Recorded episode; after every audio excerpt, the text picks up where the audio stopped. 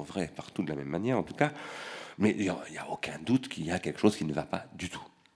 Et que par rapport à ce que Jules Ferry et ce qui s'en est suivi à partir de 1880 ont mis en place, et qui, ont connu l'horreur de gloire, très grande gloire même, eh bien, ça ne marche plus du tout depuis 20 ans, et surtout depuis les dix dernières années, ça ne marche plus du tout. Nous, nous disons qu'une problématique comme celle-là ne peut pas ignorer la question, non pas du milieu aérien, parce que ce n'est pas une question de fumeur, c'est une question d'esprit, mais du milieu intellectuel, et plus précisément de ce que nous appelons les technologies de l'esprit. Or, les technologies de l'esprit, à l'époque de Ferry, ce sont les hypomnémata, c'est-à-dire les, mnémotechniques issues de la tradition de la lettre, celle dont parle Michel Foucault dans un texte que nous avons cité dans notre manifeste, et qui relève de ce que j'appelle moi, en commentant Foucault, les no-techniques, les techniques de l'esprit classiques. Au XXe siècle, il y a des techniques qui se développent, euh, cinéma, euh, la photographie, la radio, la télévision, maintenant euh, Internet, etc., qui sont un nouveau milieu de la vie de l'esprit. Si vous voulez, ici, qu'est-ce que c'est qu'un milieu de la vie de l'esprit? C'est un milieu symbolique, c'est un milieu dans lequel il y a des échanges de symboles qui se produisent. Et ce milieu, aujourd'hui, c'est explicitement dit par euh, d'ailleurs euh, les stratèges du capitalisme. C'est lui qu'il faut contrôler. C'est par lui qu'on contrôle les marchés, c'est par lui qu'on contrôle les comportements, etc., etc. Donc, de même qu'il faut faire rentrer des distributeurs de soda dans les écoles pour pouvoir habituer les enfants dès l'âge de deux ans à boire du coca ou du Pepsi ou du je sais pas quoi. De la même manière, il faut que les enfants, grâce à Canal J, regardent la télé le plus tôt possible, et en particulier au moment où ils sont pris dans le processus d'identification qui crée comme Freud les appelle, ces traces indélébiles marquées dans l'esprit des enfants. Et que du coup, c'est pas simplement par rapport aux parents, c'est pas simplement aux parents qu'il faut se substituer, c'est aux instituteurs, c'est aux professeurs, c'est à tous les phénomènes d'autorité qui transmettent finalement un héritage euh, qui relève, qui, construit une psyché, qui s'appuie sur, l'inconscient, etc., etc. Donc, ce qui se joue à travers la nous ne disons pas que la télévision est la cause de l'agitation de certains enfants, de, la difficulté, des troubles attentionnels, du déficit attentionnel, etc., Mais nous disons qu'elle est un facteur causal majeur du milieu et que par conséquent, ça suffit. Ça suffit qu'on nous dise que, et on nous le dit parfois parce qu'aussi, parce que c'est pas facile de parler de ces sujets quand on a chez soi soi-même la télé et que nos propres enfants la regardent et que c'est le cas de 98% de la population française. Donc évidemment aussi, alors là je, le dis comme ça, mais notre geste suscite de la résistance parce qu'il est accusateur pour tout le monde. Pour tout le monde. Pour moi en tout premier lieu, y compris moi qui ai été directeur de l'INA pendant trois ans, j'ai été patron d'une entreprise audiovisuelle. Bon. Donc, euh, et, et, nous avons euh, un problème à régler qui soulève aussi le même type de problème que vous savez ces anciens fumeurs qui peuvent plus supporter les fumeurs, euh, c'est bon tous ces machins qui sont très pathologiques, très passionnels, et à un moment donné il faut arrêter de, il faut se dire bah, regardons les choses en face. Nous ne sommes pas en train de dire que les fumeurs ce sont des bandits qui tuent les autres. Nous ne sommes pas en train de dire que les gens qui font de la télé sont. Mais par contre nous disons il y a un problème. Et ce problème il faut enfin le poser. Excuse-moi encore un mot Marc. Il faut le poser au bon niveau. Et pourquoi est-ce que nous référons au développement durable ici? C'est parce que Nicolas Sarkozy, qui a été l'avocat de Martin Bouygues pendant des années, Martin Bouygues qui est son meilleur ami et son meilleur soutien politique, et qui est le patron de TF1, Nicolas Sarkozy veut lancer un grand ministère du développement durable. C'est pour ça que nous disons chiche. Mais le développement durable, tout le monde le sait. Le premier à le dire, c'est Al Gore, qui a beaucoup influencé Nicolas Sarkozy via Alain Juppé sur ce sujet c'est d'abord un problème de changement de comportement des individus. Or, le changement de comportement des individus, c'est pas en disant Ouh, les vilains producteurs de CO2 que vous êtes, c'est pas beau, vous devriez changer de vie, vous devriez devenir des écolos, je sais pas quoi. Non, c'est le marketing qui fait les comportements. Arrêtons de raconter des histoires. Si euh, euh, euh, Renault est capable de mettre X dizaines de millions d'euros par an en publicité pour vendre des voitures, et parfois plus élevé que l'effort de recherche et de développement, c'est parce que c'est très efficace. Donc, si Nicolas Sarkozy veut que le développement durable soit au cœur de son gouvernement, je, m'en réjouis, et moi, personnellement, je l'en remercie. Je l'en remercie. Si, je le dis. Mais si. Non, parce qu'il faut vous préciser que lorsque cette pétition a été faite, là, déjà, beaucoup de gens accrochent sur nous l'en félicitons, mais il y avait dans la pétition une phrase de Bernard qui disait et nous l'en remercions. Eh je lui ai dit écoute, là, quand même, tu pousses un peu loin. Déjà, tu le félicites, c'est déjà pas mal. Donc, si tu pouvais enlever tes remerciements, ça nous éviterait quelques lettres d'insultes. D'abord, je le félicitais pas. Je, disais que nous en réjouissions, et ce qui était le cas, puisque tu as signé la lettre. Mais euh, d'autre part, euh, moi, je dis en mon nom personnel, et je le maintiens, que je l'en remercie. Il faut savoir euh, dire ce qu'on pense, et c'est ce que je pense. Donc mon problème, c'est pas du tout Sarkozy, de toute façon, c'est la réalité bien plus compliquée dont M. Sarkozy est une production. Mais ce que je rappelle en remerciant M. Sarkozy, c'est qu'il est l'avocat de Martin Bouygues. Ce que toi, tu ne fais pas en ne le remerciant pas. Et, euh, je, et je remercie donc M. Nicolas Sarkozy. Je lui rappelle qu'il est l'avocat de Martin Bouygues, donc il devrait aller plaider ma cause auprès de Martin Bouygues. Et, de, et lui dire, mon cher Martin, ça suffit. Le développement durable, c'est d'abord toi qui est le la cause du problème du développement durable, avec ta politique qui consiste à détruire la psyché, en particulier des enfants. Et, à, et à délégitimer les parents et les professeurs. Et arrêtons de dire on va parler de la carte scolaire, de ceci, de cela. Parlons-en s'il le faut, mais commençons par parler des vrais problèmes. Si nous voulons que l'école aille bien, et là, excuse-moi, je dis encore un mot, pour répondre à la question, il faut que nous fassions des propositions. Et ces propositions, c'est que nous soumettions l'école, la radio, Internet et tout ça, un vrai cahier des charges éducatif. Un vrai cahier des charges éducatif. En obligeant, par exemple en mettant des taxes sur la publicité, en disant toute publicité à partir de maintenant sera taxée à 20% ou à 30% pour développer une vraie politique éducative tirant parti des médias actuels. Là, l'école de Jules Ferry s'est faite à l'époque, c'est très important de le rappeler, où la presse à journaux a permis en 1865 au Petit Journal de tirer un million d'exemplaires par jour. Vingt ans avant, c'était impossible parce qu'on tirait encore avec des machines à imprimer euh, beaucoup moins performantes. Le Petit Journal, en 1865, a tiré un million d'exemplaires par jour. Ça veut dire qu'on pouvait faire des manuels scolaires en très grand nombre, et c'est ça qui a rendu possible l'école publique. Mais euh, le Petit Journal, c'était un journal à scandale. C'était une espèce de tabloïd de l'époque. Donc, quand Jules Ferry a dit il faut mettre l'imprimerie au service non pas des tabloïds mais de l'élévation des petits paysans français, il a dit il n'y a pas de fatalité à ce que ces technologies qui sont des psychotechnologies ne deviennent pas des néotechniques, des néotechnologies. C'est ça que nous disons. Et nous avons une série de propositions à faire qu'on a d'ailleurs déjà faites ici puisqu'on a eu plusieurs séances sur ce sujet. Mais je vous en dirai plus, mais comme je sens que je commence à énerver Marc à parler trop longtemps, je vais céder la parole. Non, non, non, mais moi je propose qu'on attende qu'il ait fait tout ça pour le remercier. C'est-à-dire qu'il faut aller voir Martin tu rien. Tu ne sais pas, tu ne sais pas vendre un tapis. Quand tu veux vendre un tapis à quelqu'un, tu commences par lui offrir le thé à la menthe. Voilà. Au moins. moins ça, s'appelle du commerce. J'ai moins l'expérience, mais. Je suis un marchand de tapis, comme tu sais. Alors, je voudrais juste revenir sur, sur, cette question de la normativité du discours qui a été euh, euh, avancé tout à l'heure. Il me, il me semble que pour un, discours théorique et pour en tout cas un discours euh, philosophique, il y a trois régimes possibles. Il y a trois régimes du discours. Il y a des discours euh, descriptifs, hein, il y a des discours prescriptifs et il y a des discours programmatiques. Alors, cette pétition se situe très clairement déjà au niveau descriptif. Et ce descriptif, ce niveau descriptif ne consiste pas à établir une relation de cause à effet entre euh, l'inattention et les industries de, de programme, je pense que s'il y a une relation, de corrélation entre l'action des industries de programme d'une part et l'action des institutions de programme d'autre part. Par institution de programme, j'entends essentiellement l'école. Pourquoi? Parce que euh, nos enfants, pour la plupart d'entre eux en général, se partagent entre ces industries de programme et ces institutions de programme. Leur temps de vie se partage entre eux. Donc il y a forcément une corrélation, un conflit, un conflit entre les industries de programme et les institutions. Donc ça, je dirais, c'est le régime descriptif. Après, et évidemment, tout discours théorique, toute philosophie, c'est le problème majeur de la philosophie en général, c'est l'articulation de ces trois régimes de discours.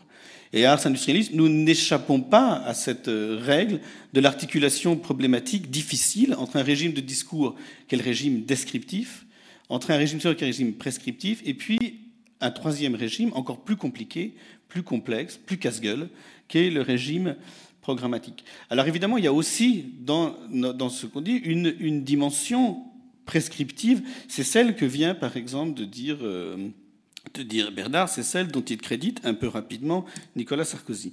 Euh, là, cette dimension euh, prescriptive, par exemple, si on considère y a que si on est d'accord sur la description, de dire aujourd'hui, nous avons effectivement, nous vivons dans une situation où se crée de fait un conflit euh, entre industrie de programme et institution de programme. Ce conflit ne se fait pas à armes égales. Et il ne se fait pas à armes égales pour une raison très claire, c'est que nos institutions de programme reposent essentiellement sur une culture de la lettre et de l'écrit, et très très peu sur une culture de l'image.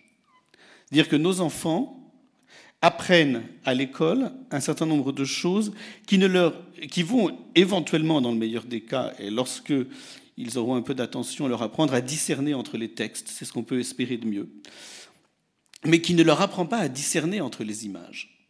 Ce qui fait qu'ils ne peuvent en aucun cas utiliser tout ce qu'ils ont emmagasiné euh, au cours de la journée à l'école pour comprendre, pour analyser, pour discerner, pour faire le choix pour critiquer, autrement dit, au sens le plus euh, noble du terme, pour critiquer euh, ce qui leur est fourni massivement par les euh, industries de programme.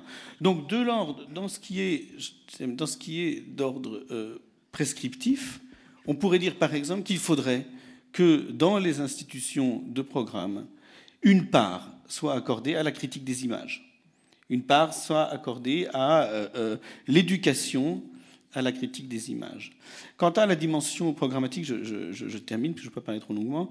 Quant à la dimension programmatique, eh bien, c'est euh, effectivement l'invention euh, d'une action à long terme qui se programme, et c'est vraiment dans cet esprit-là que s'inscrit euh, Ars Industrialis. Oui, on m'entend. Oui. Euh, Jean Thiebaud-Urban, je viens d'Orléans et je suis enseignant dans un lycée. Donc je rebondis sur ce que vous venez de dire parce que ça me concerne directement dans mon expérience quotidienne. D'abord pour dire que je suis totalement d'accord avec le constat qui est fait sur euh, la lutte à armes inégales que nous avons à affronter, euh, nous, dans les lycées, dans les collèges, et pas seulement dans les universités, puisqu'il était question de ça au début de vos interventions. Euh, donc cette lutte à armes inégales, dont je pourrais même vous citer quelques exemples très concrets que j'ai eu l'occasion de vivre cette année, moi, avec des élèves, qui, clairement euh, manifeste une identification euh, à des personnages ou à des personas, si on veut utiliser un mot grec un peu plus large, euh, qui sont directement issus de, du monde télévisuel, entre guillemets.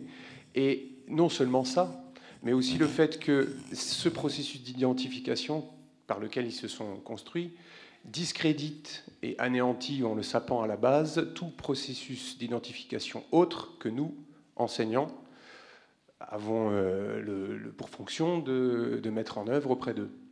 Ce qui fait que, et ça c'est, moi j'ai une petite expérience seulement dans, l'enseignement, ça fait à peine 10 ou 11 ans que je suis, enseignant, donc c'est une, une, petite échelle que je vois ça, mais j'ai quand même pu percevoir euh, l'arrivée dans, les classes de ce type d'attitude où il y avait visiblement un déni total de ce que nous représentons en tant que euh, membres de l'institution, de programme, euh, par opposition à ce qu'ils revendiquent eux comme identification. Alors ça passe par des comportements vestimentaires, etc., les iPods sur les oreilles et, autres, toutes ces autres sortes de choses.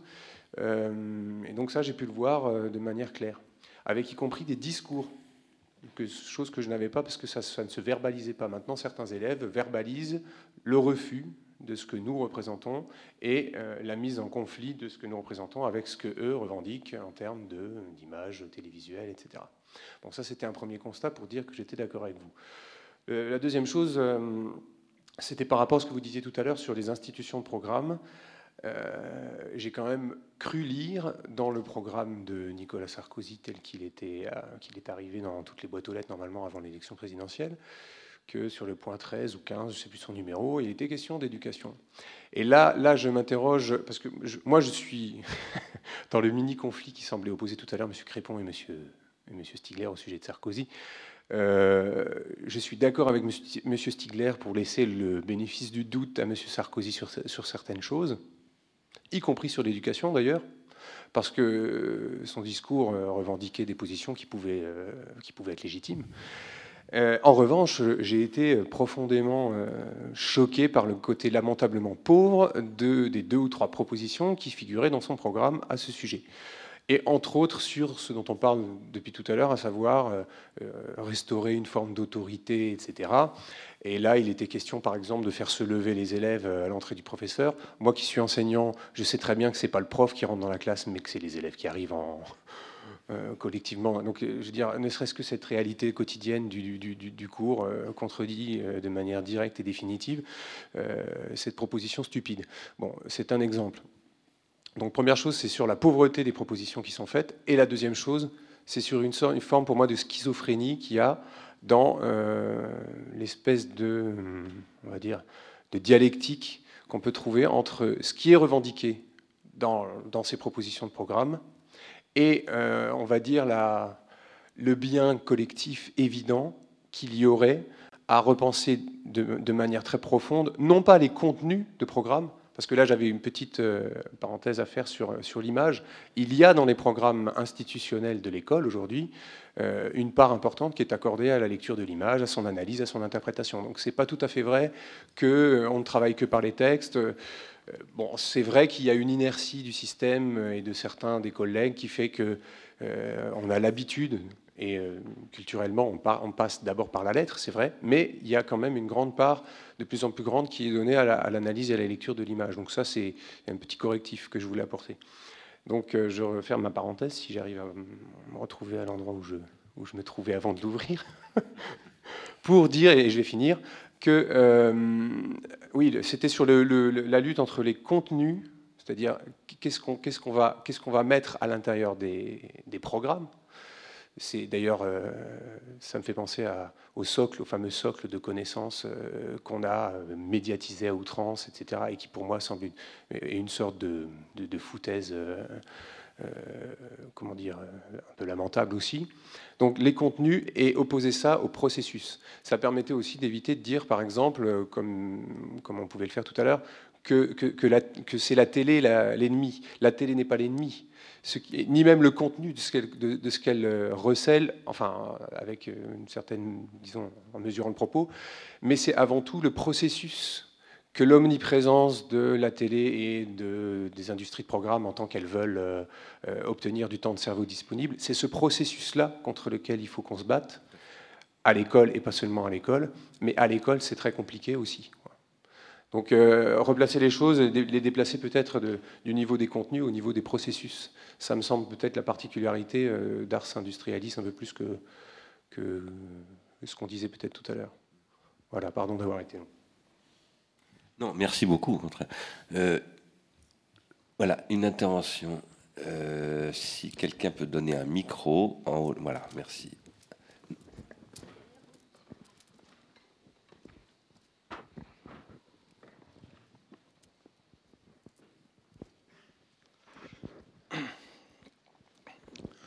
Bernard, je suis venu. Euh, Il me semblait bien que c'était vous, François, mais je ne voyais pas bien de loin, parce qu'on a donc je me disais, voilà, je crois qu'il y a François Pécou.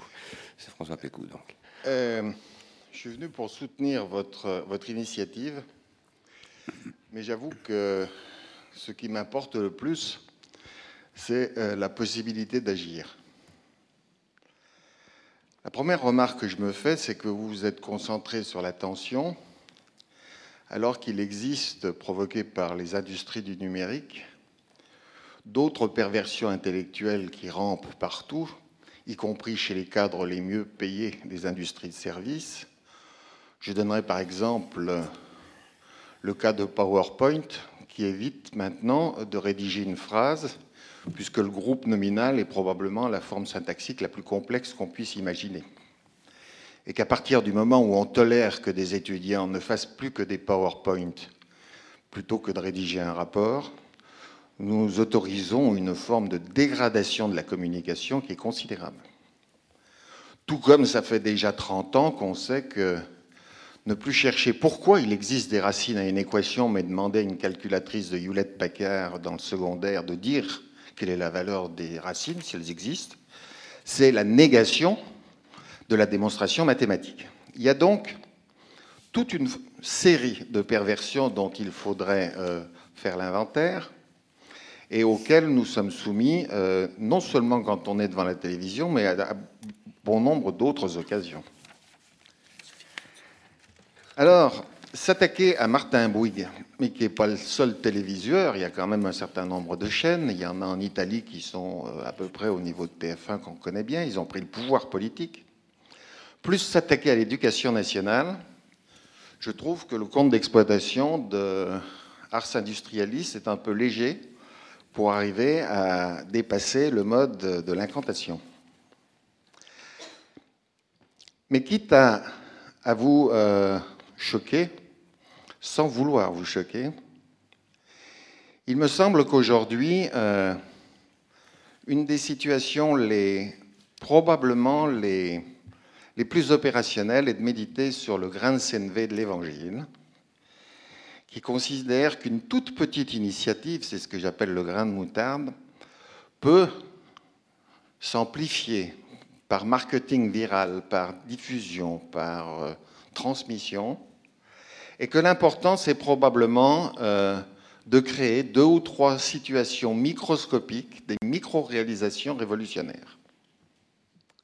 Et je voudrais en évoquer une que vous avez évoquée avec moi quand vous discutiez sur l'avenir de vos enfants et que vous me faisiez part de votre angoisse de les confier à l'éducation nationale pour leur avenir.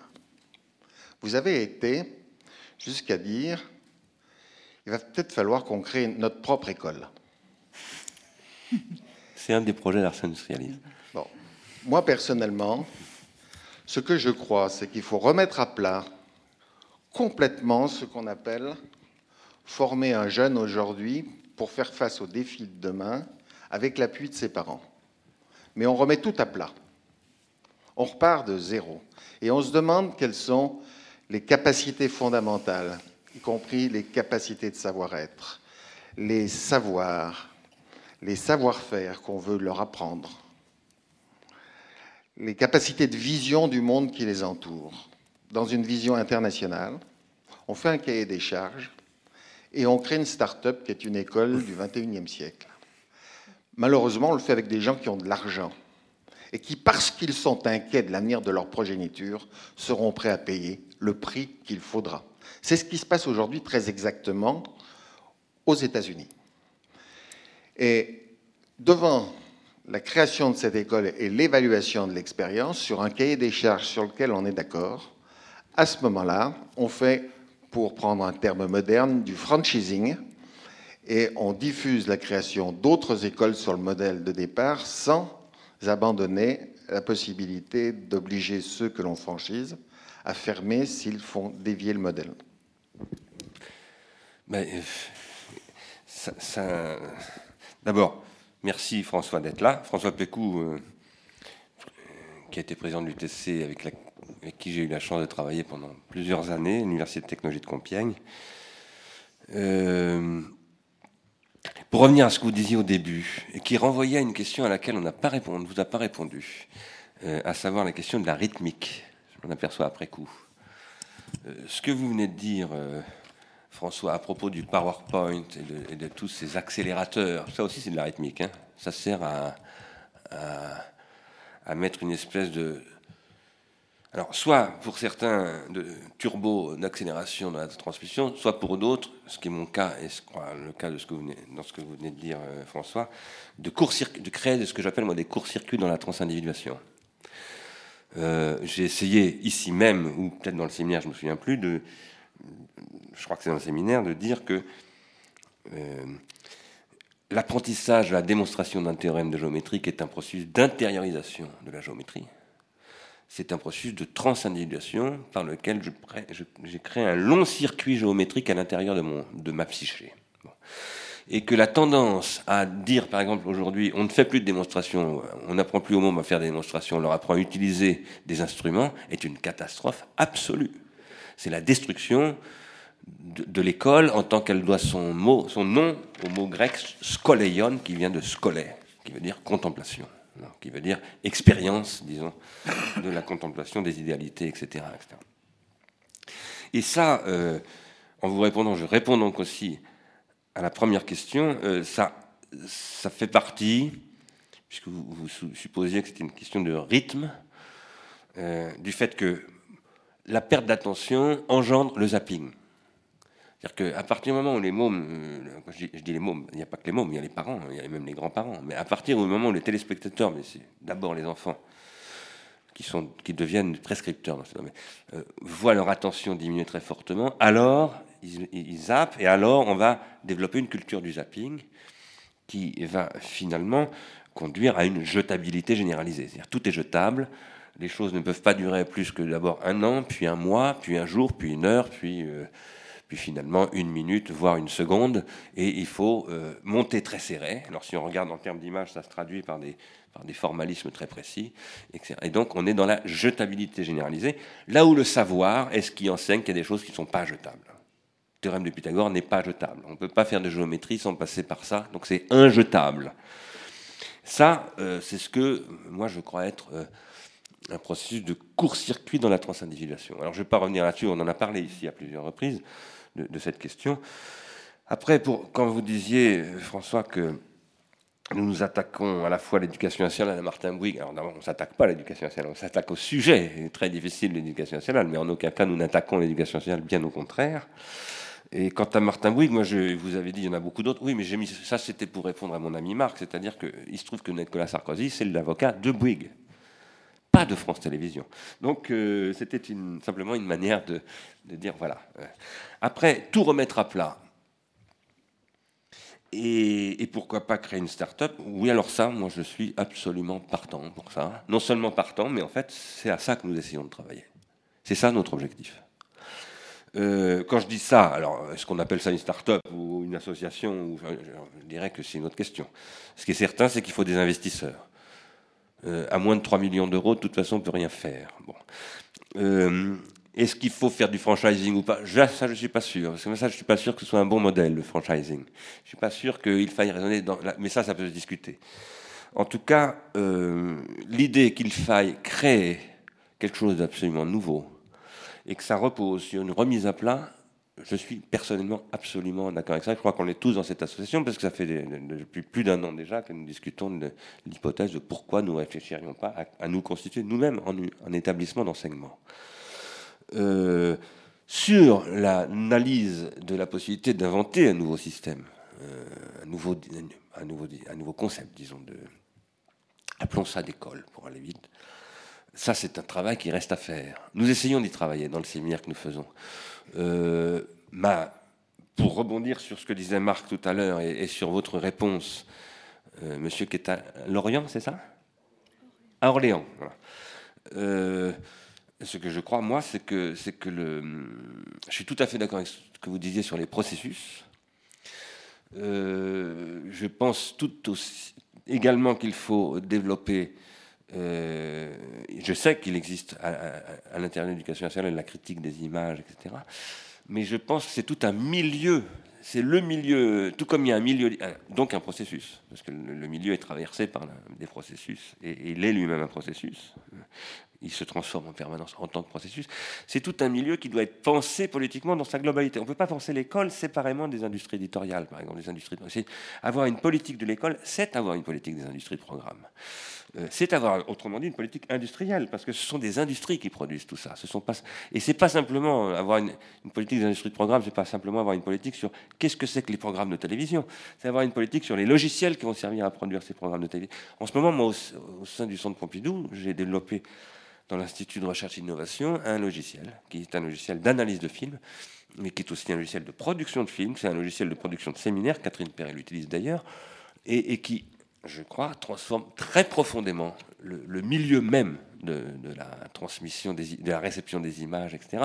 Bon, c'est un tout petit exemple, mais c'est ce qui relève de ce que dans Réenchanter le monde, nous avons appelé la nouvelle instrumentalité de l'esprit. Vous savez que Mallarmé parle de l'instrument spirituel qui est le livre, et nous nous posons qu'il y a des instruments technologiques contemporains, qu'on appelle des appareils euh, numériques, etc., qui créent de nouveaux instruments spirituels. D'une part, il existe euh, le microscope à effet tunnel qui donne accès à l'atome pour pouvoir créer des matériaux nanostructurés qui créent une toute nouvelle réalité en termes de mécanique, de chimie, etc. Mais il existe aussi des potentiels de développement absolument extraordinaires dans le domaine de ces technologies pour, pour développer des technologies de l'esprit. Le problème étant que euh, il n'existe pas de marché solvable pour les amortir, on fait de la bureautique et on soumet tout ça à la logique Excel, alors que l'éducation nationale est un énorme marché solvable, pour autant que l'État soit capable d'avoir un peu, je dirais, euh, le, courage euh, qu'a pu avoir l'État français à l'époque de Jules Ferry, de savoir faire un choix de société, un vrai, et c'est ça qu'il faut dire à Sarkozy. Alors, moi, je suis tout à fait d'accord avec ce que vous disiez, euh, François.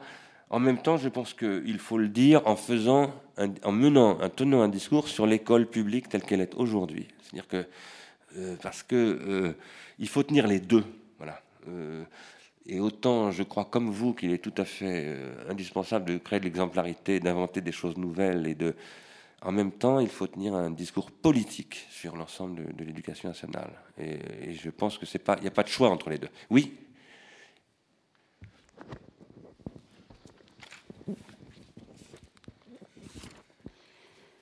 Oui, euh, Sylviane Jampinot à nouveau. J'avais envie de simplement témoigner de. J'associe sur l'idée de micro. Euh, micro-projets, de, ces toutes petites choses qui peuvent peut-être faire avancer des choses. Je, travaille donc avec des tout petits et euh, on sait qu'aujourd'hui, les bébés sont confrontés aux écrans. Je voudrais juste euh, signaler premièrement que euh, la ville de Pantin a organisé l'an dernier, dans le cadre du festival Côté Court, court métrage, une journée entière consacrée à ces questions et que cette journée a été montée par tout le, collège des professionnels de la toute petite enfance, c'est-à-dire euh, euh, l'association des puricultrices, les pédiatres de PMI, les psychologues de la petite enfance, les éducateurs, toutes ces associations, fédérations, syndicats, etc., travaillent déjà depuis deux ans sur les enjeux pour les tout petits, des enjeux, je dirais, de prévention, parce que vous parlez d'environnement. On sait que, par exemple, les enfants gardés chez les assistantes maternelles baignent dans les écrans euh, des grands enfants, du feuilleton télévisé de l'après-midi, euh, des maternelles le matin, etc. etc. Donc c'est un peu pour dire qu'il y a des choses qui sont présentes, il y a des gens qui sont déjà sensibilisés et il faut peut-être fédérer tout ça.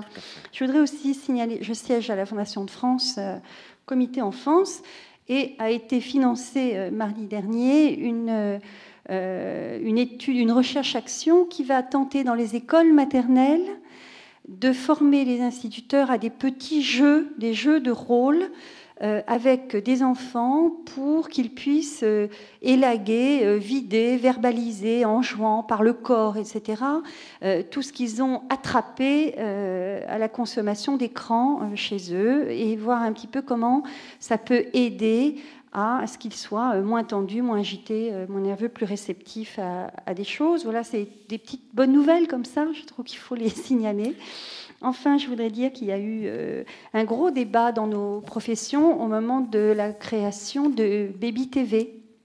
Vous savez que c'est une chaîne qui diffuse 24 heures sur 24 des programmes pour les enfants de moins de 3 ans et qui sont des programmes superbes, très bien faits et on sent que euh, des copains à nous ont sûrement contribué, euh, voire composé ou collaboré l'élaboration de ça.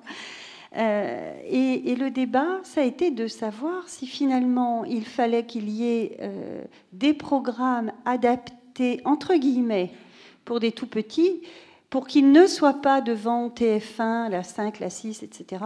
Hein, ou bien euh, si on ne devait pas cautionner ça du tout. Et là, je reviens à une remarque qui a été faite tout à l'heure à la tribune et qui était de dire le formatage précoce. Nous savons, nous, les, les psys euh, des bébés, qu'il y a euh, des engrammations effectivement très précoces et notamment euh, que toutes ces engrammations sont frappées très vite par un refoulement mnésique, c'est-à-dire que ça, ça sera engrammé, mais ça ne sera pas mentalisable. Et c'est là qu'il y a un vrai souci, puisqu'on sera dans la mémoire inconsciente du corps, comme, comme on dit quand on jargonne un peu, hein, mais je crois que tout le monde comprend ce que ça veut dire et que euh, l'habitude pour un nourrisson d'être immobilisé dans un transat et de recevoir des sensations, euh, d'être activé sur le plan émotionnel sans réactivité possible, fut-elle motrice, puisque les enfants élaborent la pensée par le mouvement aussi, tout ça, ça pose de vrais problèmes euh, éducatifs, théoriques. Hein. Donc euh, voilà, je voulais vous dire que des gens sont au travail sur tout ça. Donc euh, Industrialis a raison. En, lançant ce que vous avez lancé, euh, il y a quand même un effet d'action première qui est un effet révélateur d'une problématique. Et ça, c'est déjà une action. Merci beaucoup. Et, puisque vous venez de faire une proposition, en fin de compte, c'est de ça me permet d'introduire quelque chose que je voulais dire dans la deuxième partie, sachant qu'on doit libérer les locaux à 17h, c'est ça, Caroline? À 16h30, donc très bientôt, et on doit faire, nous devons faire notre assemblée générale. Ah, alors, c'est après 16h30 l'assemblée générale, d'accord. Et l'assemblée générale a lieu où? Dans le bar, d'accord. Euh, merci. Euh, je voulais dire que, enfin, il nous reste une demi-heure, donc 25 minutes même euh, parce que je souhaitais qu'on parle de, l'année qui va venir, et en particulier de nos priorités. D'ailleurs, je voudrais vous dire que j'ai fait référence à l'université parce que nous avons parlé de l'école et du collège euh, et du lycée dans la séance précédente. Nous avons dit on ne peut pas ne pas aussi parler de l'université, mais notre sujet c'est pas l'université, c'est bien l'ensemble du système éducatif, hein, qui sera notre objectif numéro un l'année prochaine. On va revenir là-dessus. Et puisque Sylviane Giampino vient d'apporter toutes ces informations. Euh, moi, je saisis au bon ce qu'elle vient de dire pour dire aussi que nous sommes tombés d'accord à Ars sur le fait que l'année prochaine, nous allons commencer à changer notre style de travail. Quand je dis que nous allons changer notre style de travail, d'une part, nous allons commencer à charger sérieusement de l'argent. Parce que nous voudrions commencer à nous installer en un organisme, pas simplement de proposition d'animation de débat, ce que nous faisons actuellement pas trop mal, mais véritablement un organisme qui deviendra progressivement un organisme de recherche. Un organisme privé, enfin privé au sens euh, non-profit euh, association, mais euh, au, sens, au sens de non-public, pas le service public, et que nous souhaitons aussi, dès l'année prochaine, sans attendre d'avoir de l'argent par ailleurs, euh, que nous trouverons peut-être pas de toute façon, mais nous voudrions commencer à lancer des journées d'études, des colloques, des opérations en partenariat. Donc, euh, ce que vous venez de nous dire, Madame Giampino, bah, par exemple, ce qui a eu lieu à Pantin, ça nous intéresse énormément. Et, pourquoi on n'envisagerait pas l'année prochaine de faire quelque chose de très significatif euh, avec ces, partenaires, où on ouvrirait une, large discussion avec ce que Arsène Industrialis est aussi euh, peut-être capable de faire, je l'espère, c'est de faire, c'est ce que disait Arnaud tout à l'heure, hein, il l'a redit deux fois, c'est de faire qu'on fasse aussi se rencontrer des mondes, euh, je dirais, euh, un peu diversifiés. Parce que notre souci, c'est vraiment de faire que les, gens du monde économique, que ce soit des industriels ou des financiers, les gens du monde, euh, je dirais politique au sens large, c'est-à-dire associatifs, euh, personnes qui s'engagent, que ce soit comme députés ou comme, euh, je ne sais pas, militants des associations de parents d'élèves, etc. Les gens du monde scientifique, les gens du monde artistique, tout ça, se rencontrent pas assez sur ces questions. C'est tout à fait évident. Par exemple, c'est très difficile de parler de ces questions avec des producteurs de télévision, parce qu'ils se sentent immédiatement mis en cause personnellement, ce qui n'est pas du tout notre problème. Le vrai problème dans ces affaires, ce n'est pas les producteurs de télévision, ce sont les chefs de chaîne sont les gens qui règlent ce qu'on appelle les grilles de programme. C'est là que les problèmes se posent. Ça ne veut pas dire que la télévision ne pose pas des problèmes en tant que telle. Vous posiez une question sur le nourrisson. Euh, nous évitons beaucoup, Caroline et moi, de, nous n'avons pas de télévision et nous évitons beaucoup de montrer des, images animées à nos enfants si nous n'en savons pas très précisément pourquoi nous le faisons et dans quel but.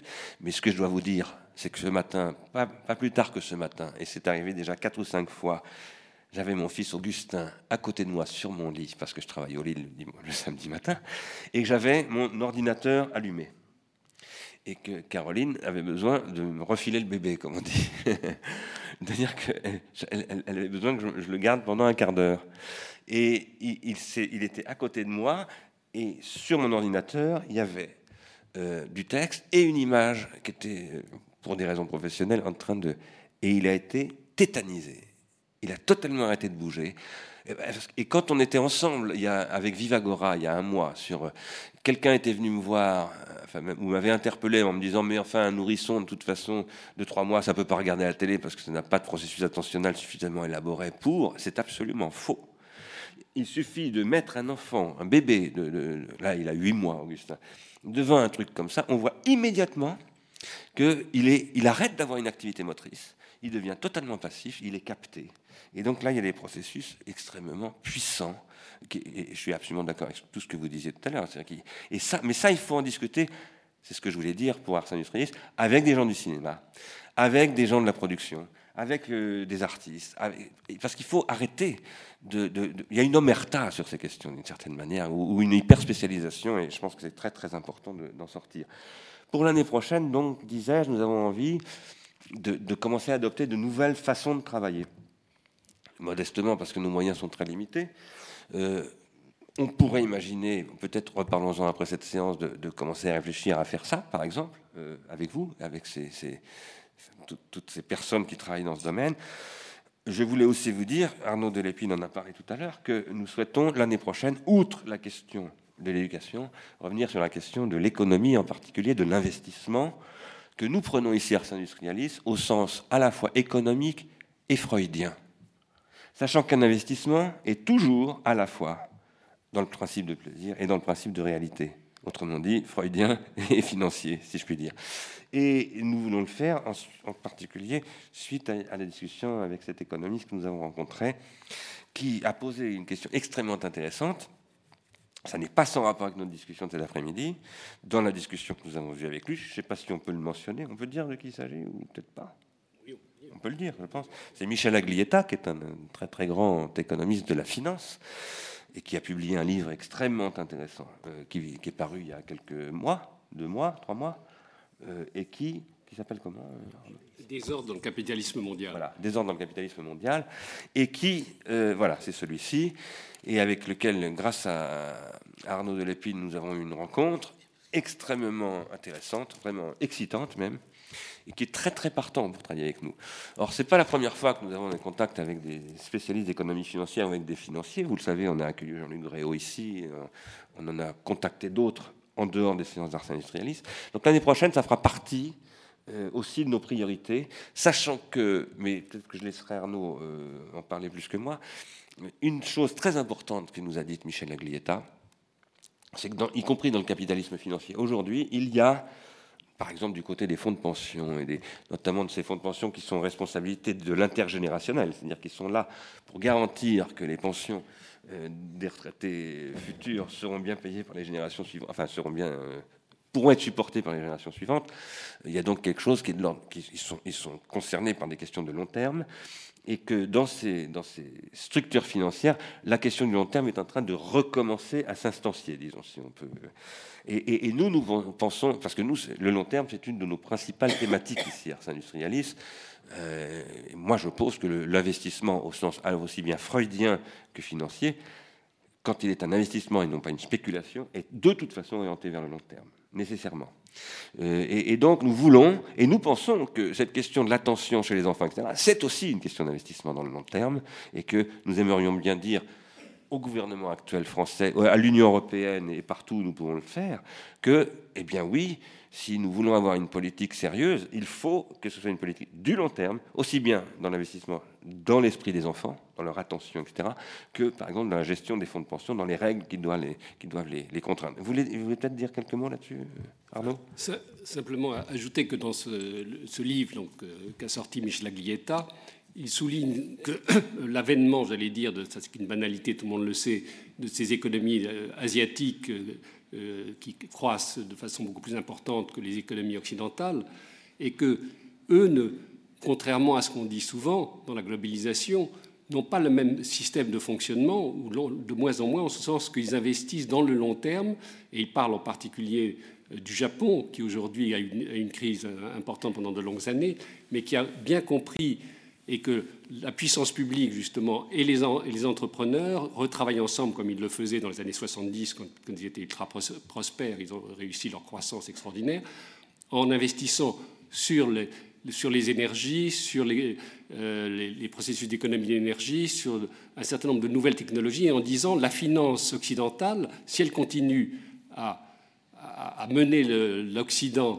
sur des bases de court terme, nous allons nous effondrer par rapport à ces. Donc, enfin, il, s'appuie sur de, sur de nombreuses recherches, car il n'est pas seul dans, ses travaux. Et, ce livre, je vous le recommande si vous avez, enfin, si vous, intéressez au minimum à l'économie, il pose des, questions absolument extraordinaires et, il peut nous amener une prise de conscience euh, sur ce problème du long terme qui nous préoccupe euh, depuis, le, enfin, depuis la création d'Ars Industrialis. Donc nous sommes convenus sur le principe avec Michel Aglietta et d'autres économistes avec lesquels il travaille, parce qu'il est très très lié, euh, je dirais, à, des, gens qui sont engagés dans la, réalité économique financière française et, européenne, de, monter quelque chose ensemble. Voilà. Ça sera donc l'autre thème de l'année prochaine. Euh, Adrien Ferraud. Adrien, si vous pouvez juste attendre le micro, il est en train d'arriver, c'est pour que vous soyez bien enregistré. Merci. Je parle par rapport au, grand accent absent euh, de ce débat et pourtant omniprésent, c'est Internet et notamment euh, toute la question dans laquelle je suis un expert, c'est-à-dire l'Internet social. Aujourd'hui, il y a une porosité de plus en plus euh, évidente entre la télévision et l'Internet, y compris par rapport à ce phénomène que nous appelons le Web de zéro, dans lequel les mêmes, pour ne pas les nommer, euh, sont en train fortement de s'intéresser. C'est pour ça que de plus en plus de plateformes de télé euh, ou de plateformes très usitées par les jeunes, notamment euh, toute, toute, la plateforme Voilà, ressemble à s'y méprendre à une plateforme comme NetVib, où on peut effectivement personnaliser toute une série d'éléments, sauf que dans Voilà, si vous y allez, vous verrez que vous pouvez tout personnaliser sauf les publicités. Euh, qui bien, elles sont bien mises là où il faut pour euh, capter votre attention. Euh, TF1, M6, qui a inventé récemment donc la télépoubelle, mais qui recycle les déchets. Peut-être vous le savez, hein, dans le nouveau jeu de télé-réalité qui est encore plus voyeuriste parce que chacun des personnes qui rentrent dans cette maison porte un secret. Et l'objectif, c'est de réussir à faire dire le secret à la personne pour qu'on puisse le jeter dehors. Mais néanmoins, dans cette magnifique maison euh, Loana 2, on recycle les déchets. C'est une télépoubelle qui recycle les déchets. Donc elle se donne une bonne conscience là-dessus. Alors, moi, ma question est la suivante. Effectivement, euh, il y a des débats euh, qui tournent sur Internet. Vous avez entendu parler sûrement de Second Life. Vous savez qu'une euh, association de, parents euh, dénonce Second Life parce qu'on peut tout y trouver dedans et on ne peut pas sécuriser Second Life. Euh, ça pose vraiment la, question parce que la captation de l'attention est encore plus forte quand on nous dit soyez vous-même les acteurs du monde dans lequel vous allez rentrer. Et il y a aujourd'hui quelque chose qui pousse euh, tous ces industriels de la télé de s'occuper euh, très fortement, dans le web social pour faire en sorte que cette socialité capte encore plus euh, le temps du cerveau disponible. Donc je pense qu'il faudra en parler et puis prendre position forte là-dessus. Merci. Oui, à ce sujet, il y a, un livre qui est, qui est paru récemment sous forme de rapport qui s'appelle Rapport sur le travail dirigé par Jacques Attali et l'une de ses propositions est de dire que le Second Life, enfin le, virtuel, et en particulier Second Life, va, va, être une source de création de, de, multiplication d'emplois. Bon, malheureusement, ce n'était pas tellement étayé, ni, mais, mais, enfin, enfin on, on, se pose quand même pas mal de questions par rapport à de telles, quand on, fait de telles hypothèses. Sur ce sujet, qui est un sujet assez compliqué, qui relève de ce qu'on appelle le social engineering, euh, et qui, le social engineering, c'est le stade au-delà du user profiling qui consiste à typologiser des comportements psychiques individuels et à, les transformer en, particularités collectives, ce qu'on appelle la tribalisation parfois des comportements par Internet. C'est ce qu'on trouve par exemple dans Amazon.com, etc. Le social engineering, c'est un sujet très très complexe et très très typiquement hypomnésique. Ce que je veux dire par là, c'est que je suis tout à fait d'accord avec ce qu'a dit Adrien Ferraud et, avec ce que vient de dire Arnaud de l'Épine. Il y a d'énormes dangers dans, ces processus, mais je ne voudrais pas citer Heidegger, citant lui-même Hölderlin, là où est le danger, là aussi croit ce qui sauve, mais ce que je veux dire en revanche, c'est que tout comme Aristote répond à Platon, au lieu de mépriser et d'attaquer les sophistes, il faut regarder de près ce qu'ils font parce qu'ils nous apprennent quelque chose sur le langage. Ces technologies du social engineering que je, personnellement je suis en ce moment de très près, parce que je développe une, vraiment une, théorie et plus qu'une théorie, une activité de recherche-développement du côté de ce que j'appelle la figure de l'amateur, ce sont des technologies euh, qui peuvent être mises au service exactement de ce que vous venez de dire, et aussi de l'utilisation de Second Life, de toute la fantasmatique de Second Life. Qui est Second Life, c'est c'est comme euh, d'une certaine manière Star Academy, c'est quelque chose qui tire parti de la misère symbolique, qui fait que les, mômes ne, ne, participent en plus, veulent absolument participer, donc on leur dit bah oui, voilà, on te donne la possibilité de participer comme dans un jeu de rôle, etc. Mais on crée un processus d'aliénation et d'identification à son propre clone, euh, encore beaucoup plus pervers que le processus d'identification euh, classique. Mais en même temps, ces processus sont très très importants. C'est-à-dire qu'il ne s'agit pas simplement de les de les, condamner. Il s'agit précisément, comme le disait Catherine tout à l'heure, de les critiquer et en les critiquant, de trouver dans les processus eux-mêmes, qui sont des poisons, les remèdes à ces poisons, c'est-à-dire ça, ça relève de ce que j'appelle de la pharmacologie générale. Et là, euh, pour moi, le social engineering, c'est un stade de la grammatisation. C'est l'époque numérique de la grammatisation, au sens où on en a parlé très souvent ici, du processus de grammatisation, dont l'écriture est un autre cas. Donc, un jour, je pense qu'il faudra qu'on se fasse sur ces sujets, là aussi, une espèce de journée d'études, euh, parce que euh, c'est un sujet très très très important. Et c'est très grave que le marketing étudie ça de très près, mais que l'université, le, monde académique, tout s'en fout complètement, regarde ça de très loin avec un très grand mépris, alors que c'est là que se joue l'avenir du monde. C'est évidemment là. Est-ce qu'il y a d'autres interventions euh,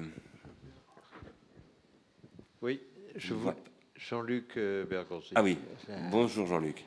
Je, voulais juste revenir sur la forme de la de l'appel tel qu'il a été présenté.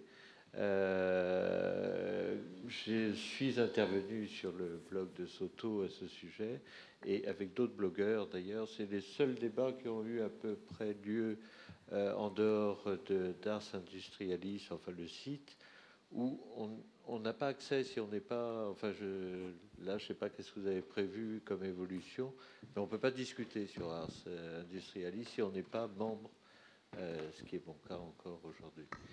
Le, donc, sur, cette forme de, de l'appel, déjà, c'est bien de rappeler que c'est un appel plutôt que pétition, enfin je l'entends bien. Vous parlez plus près du micro. Pardon. Euh, et pour moi, c'est un appel à, débattre, au débat. Euh, et or, il est présenté euh, avec.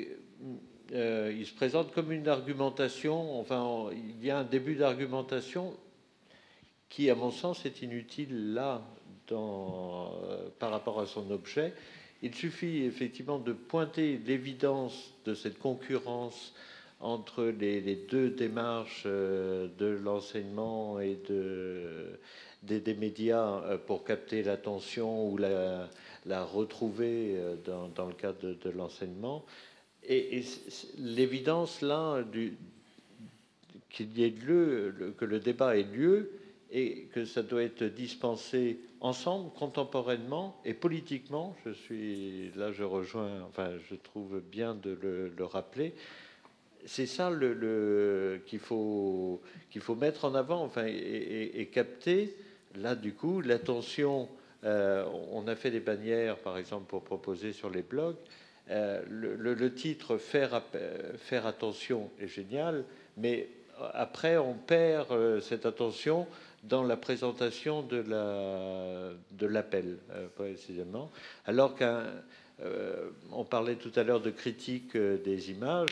Bon, l'arrêt arrêt sur image précisément, euh, la pétition en 24 heures, elle a levé 60 euh, 000 signatures. Euh, comment?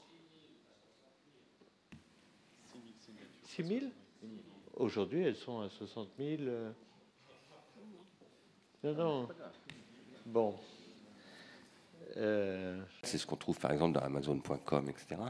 Le social engineering, c'est un sujet très très complexe et très très typiquement hypomnésique. Ce que je veux dire par là, c'est que je suis tout à fait d'accord avec ce qu'a dit Adrien Ferraud et, avec ce que vient de dire Arnaud de l'Épine. Il y a d'énormes dangers dans, dans, ces processus, mais je ne voudrais pas citer Heidegger, citant lui-même Hölderlin, là où est le danger là aussi croise qui sauve. Mais ce que je veux dire en revanche, c'est que tout comme Aristote répond à Platon, au lieu de mépriser et d'attaquer les sophistes, il faut regarder de près ce qu'ils font parce qu'ils nous apprennent quelque chose sur le langage. Ces technologies du social engineering que je, personnellement je suis en ce moment de très près, parce que je développe vraiment une, théorie, et plus qu'une théorie, euh, une activité de recherche-développement du côté de ce que j'appelle la figure de l'amateur, ce sont des technologies euh, qui peuvent être mises au service exactement de ce que vous venez de dire, et aussi de l'utilisation de Second Life, de toute la fantasmatique de Second Life.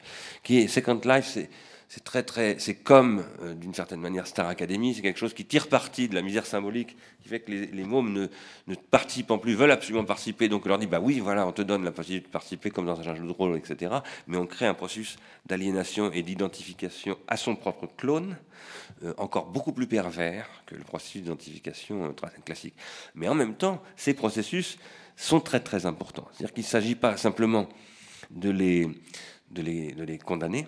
Il s'agit précisément, comme le disait Catherine tout à l'heure, de les critiquer et en les critiquant, de trouver dans les processus eux-mêmes, qui sont des poisons, les remèdes à ces poisons, c'est-à-dire ça, ça relève de ce que j'appelle de la pharmacologie générale. Et là, euh, pour moi, le social engineering, c'est un stade de la grammatisation. C'est l'époque numérique de la grammatisation, au sens où on en a parlé très souvent ici, du processus de grammatisation, dont l'écriture est un autre cas. Donc, un jour, je pense qu'il faudra qu'on se fasse sur ces sujets, là aussi, une espèce de journée d'études, euh, parce que euh, c'est un sujet très très très important. Et c'est très grave que le marketing étudie ça de très près, mais que l'université, le, monde académique, tout s'en fout complètement, regarde ça de très loin avec un très grand mépris, alors que c'est là que se joue l'avenir du monde. C'est évidemment là. Est-ce qu'il y a d'autres interventions?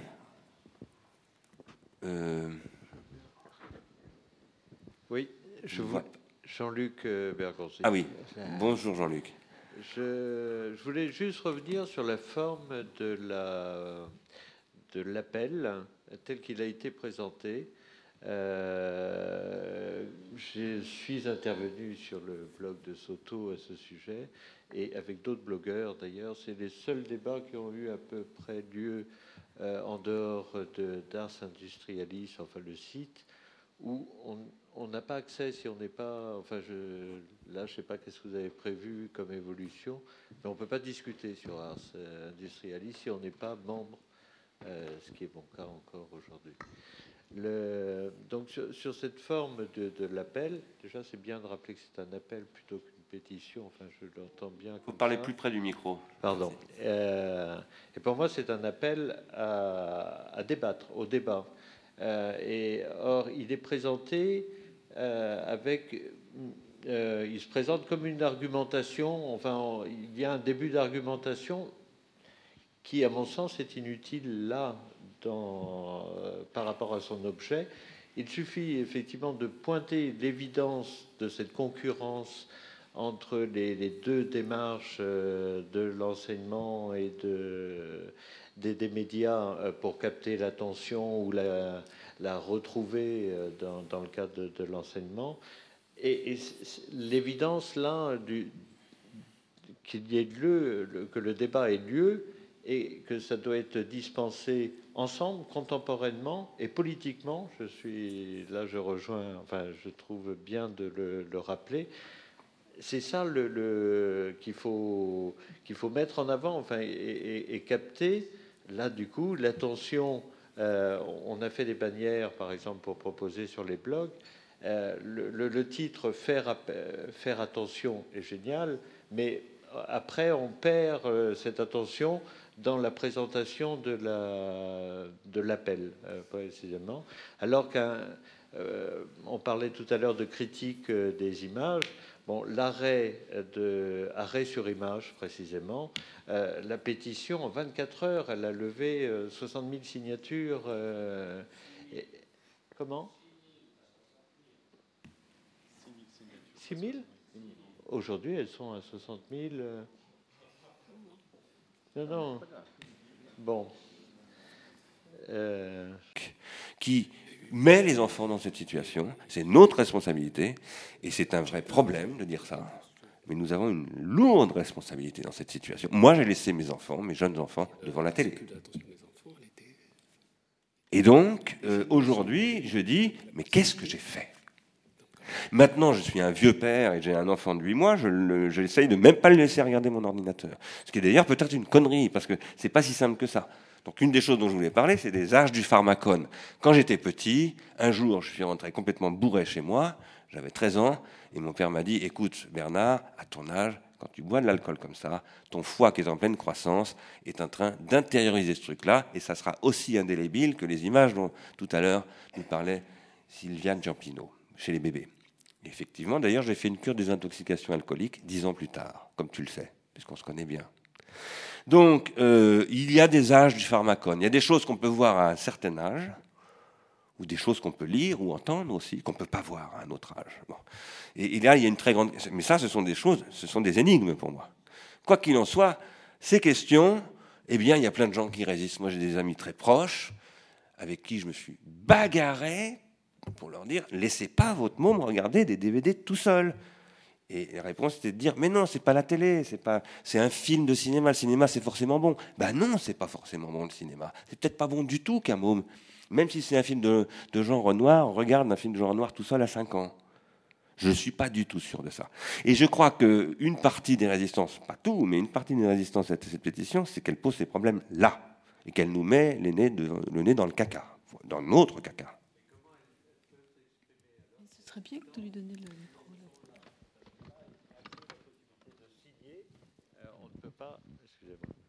On ne peut pas. Euh, Mais elle, pas... elle, ne signe pas. Voilà, tout, mais ça ne me dérange pas qu'il y ait des gens qui signent pas. Moi, j'ai pas besoin que tout le monde soit d'accord avec moi. mais elles, elles, peuvent vouloir agir. Ou non, mais après, il y a le blog, il y a le blog de Soto. Mais après, pour tu me poser une question. Sur, pour... sur, le blog de Soto, il n'y a pas eu vrai débat. Il y a eu quelques euh, enfin, rapport comme ça. A, ça n'a pas démarré la discussion, alors que sur les blogs, ça peut vraiment démarrer. Ça va venir. Euh, oui. Maintenant, tu posais une question, excuse-moi, technique sur le site d'Ars Industrialis. Nous n'avons pas créé un blog. Nous n'avons pas créé tout ça parce que nous n'avons pas les moyens de le gérer. Maintenant, si. Oui. Oui, il faut qu'on arrête. Maintenant, si toi, tu te proposes de l'administrer, je, je, suis d'accord, à condition que tu aies adhéré d'abord. que. Caroline veut dire. ce que je voulais simplement dire hein, sur, la question de la discussion, c'est que c'est très difficile de parler de ces sujets-là. Moi, j'ai beaucoup d'amis qui ont des enfants euh, qui ont entre 5 ans et 12 ans ou 13 ans. Et quand je commence à parler de ces questions, je sens une grande crispation et on ne peut pas discuter. Parce que souvent, ces gens-là ont des, télévisions chez eux, voire dans la chambre de leurs enfants, et euh, ils savent très bien que c'est pas bon, que c'est pas une bonne chose. Donc, euh, à partir de là, la discussion n'est pas possible. Deux tiers des foyers français ont des télévisions dans les chambres des enfants. Il faut savoir ça. C'est ce qui est dit dans la pétition, je te signale. Et c'est ça qui emmerde les gens qui la lisent. Il y a une question ici.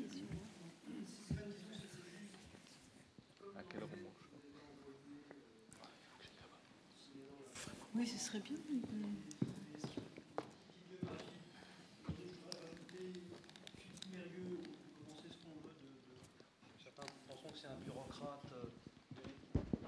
De l'éducation nationale a écrit un, article dans Le Monde du 23 mars 2007 et qui est enfin, qui à mon sens relève aussi des problématiques que vous avez abordées aujourd'hui, hein, qui s'appelle euh, L'école face à la barbarie consumériste.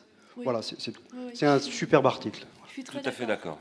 Et d'ailleurs, nous avons envie, ça fait 3-4 jours que je veux l'approcher, Philippe Mermieux, je n'arrive pas à trouver le temps pour lui proposer de signer l'appel. C'est tout.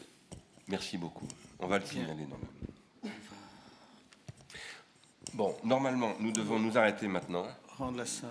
Libérer la salle. Et nous avons une, assemblée générale qui se passe au bar donc, de, théâtre.